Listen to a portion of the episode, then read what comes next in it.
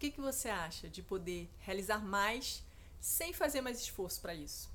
Ou seja, poupar tempo e energia. Olha, uma das formas que eu acho que mais ajuda realmente a poupar tempo e energia é através da criação de hábitos.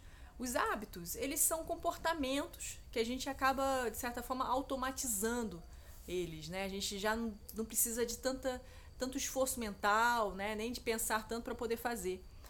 É, por exemplo, né? Dirigir. Dirigir é um hábito, né? Que a gente, em certo momento, a gente precisa aprender e aí depois que a gente aprende, a gente nem pensa mais para fazer, a gente já executa sem precisar nem pensar. E isso pode ser feito em várias outras situações. Existem vários outros hábitos, vamos dizer assim, que são é, atitudes que a gente tem e que a gente incorpora aquilo na nossa rotina e que aquilo ali de alguma forma economiza nosso tempo, economiza o nosso, a nossa capacidade de, de produzir, né? Assim, a gente não precisa gastar tanta energia para produzir. Né? E esses hábitos que eu vou sugerir aqui, é, eles exatamente trazem essa possibilidade. São oito hábitos que eu quero sugerir que trazem essa possibilidade de você economizar tempo e energia. É lógico que existem outros hábitos que não são tão benéficos assim, né? Mas aqui eu quero focar nos que são produtivos, tá?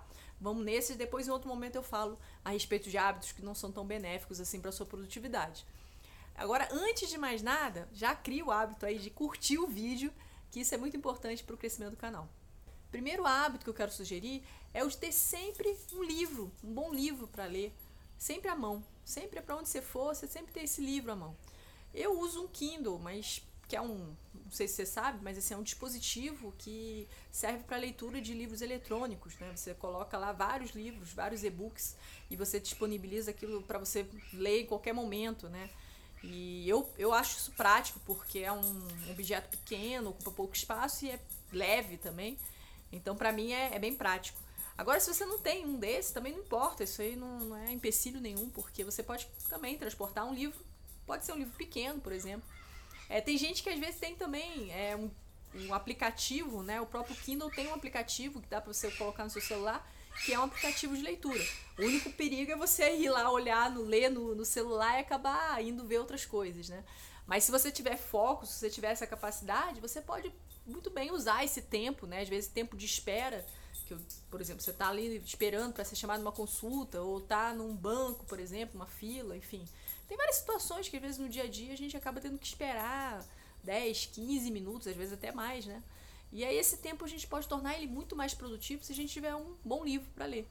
Então essa é a primeira sugestão de hábito de se criar, ter sempre um bom livro de leitura para poder te acompanhar nesses momentos de espera. Outro bom hábito é sempre manter o ambiente de trabalho limpo e organizado. Por que isso? Porque às vezes eventualmente a gente precisa de algum objeto, algum papel, algum documento e se o ambiente de trabalho está bagunçado, a gente vai demorar algum tempo para poder encontrar esse objeto. Né? E fora o que, é, aquele ambiente bagunçado, ele, de certa forma, ele desorganiza também a gente. É, quando você vê assim, um ambiente que está poluído visualmente, né, por, por, excesso de enfim, informações, às vezes a gente vê isso na, nas cidades, né, ambientes muito poluídos e tudo. E esses ambientes eles também perturbam um pouco né? Tiram também a nossa capacidade de foco, de conseguir focar num, em alguma coisa sem distrações, né? Porque essas coisas acabam distraindo mesmo. Então, ter um ambiente de trabalho limpo e organizado é algo que ajuda a poupar tempo e energia, com toda certeza. E o que, que você pode fazer? É sempre que fizer alguma coisa, que tirar alguma coisa do lugar, bota de volta no lugar, entendeu? É mais manter do que de fato, de repente, ter que fazer uma faxina assim de tempos em tempos. Então, o trabalho de manutenção ele também é algo que pode ajudar nesse caso. Né? O terceiro hábito é ter sempre um fone de ouvido no ambiente de trabalho, esse, esse foco principalmente no ambiente de trabalho, né? Que você possa usar com algum som que te ajude na concentração. Né? Às vezes a gente acha que, enfim, que não atrapalha, mas já acaba atrapalhando, né? Às vezes a gente está ali trabalhando, fazendo alguma coisa, aí ouve um barulho, alguém fala alguma coisa e aquilo tira o nosso foco. Então, se você tiver com fone de ouvido que abafe esses sons externos, ajuda na hora de focar e também quando você consegue focar e se concentrar mais naquilo que você está fazendo, você poupa energia, você consegue produzir mais, né? Então esse é um hábito que é interessante, muito simples, né? Ter um fonezinho de ouvido ali disponível toda vez que você for trabalhar. Esse quarto hábito, eu já até falei em outro vídeo, assim, a respeito de ser multitarefa, né? E esse quarto hábito é exatamente você focar numa tarefa de cada vez. É, isso, assim, é um hábito também, né? Assim como o hábito de querer fazer várias coisas ao mesmo tempo é, existe, né? Que é exatamente a multitarefa, a pessoa multitarefa. O hábito também de focar em uma coisa de cada vez, você pode incorporar, você pode criar isso na sua vida, né? E quando você tem esse, esse hábito de focar em uma atividade de cada vez, você vai perceber que você vai, nossa, produzir muito mais. É, às vezes a pessoa pensa que fazendo várias coisas ela está produzindo, mas na verdade ela está se enganando, né? Porque ela está dividindo a atenção dela com várias atividades e aí não consegue realmente render, né? Então você foca numa atividade cada vez, você vai ver que seu rendimento vai ser muito maior.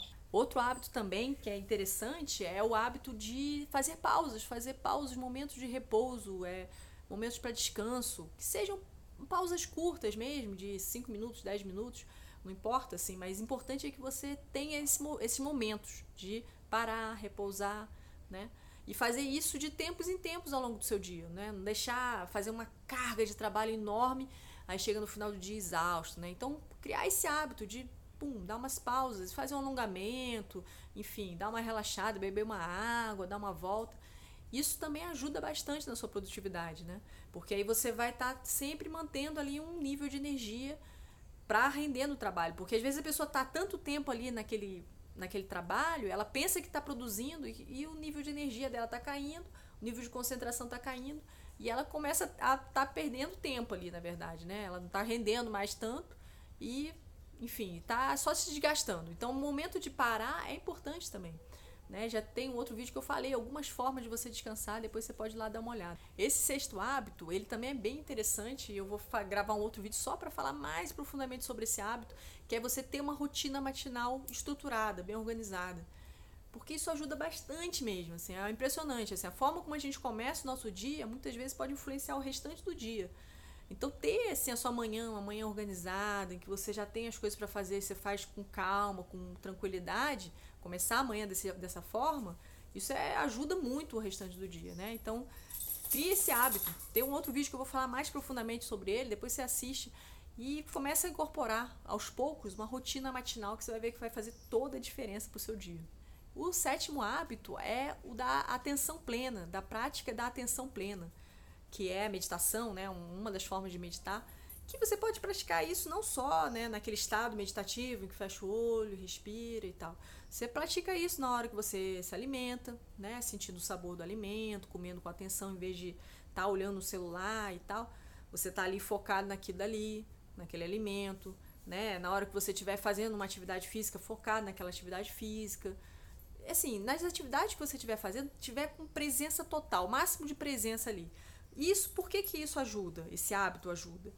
Porque quando você tem essa, você faz esse exercício, né, de focar naquilo ali, em cada atividade de cada vez, quando você estiver na frente, por exemplo, de um computador, fazendo um trabalho, escrevendo alguma coisa, você também vai ter já essa habilidade formada em você, né? Porque os hábitos eles acabam que ajudam nas nossas habilidades, né? E nesse caso a habilidade de se concentrar, a habilidade de focar numa atividade, né?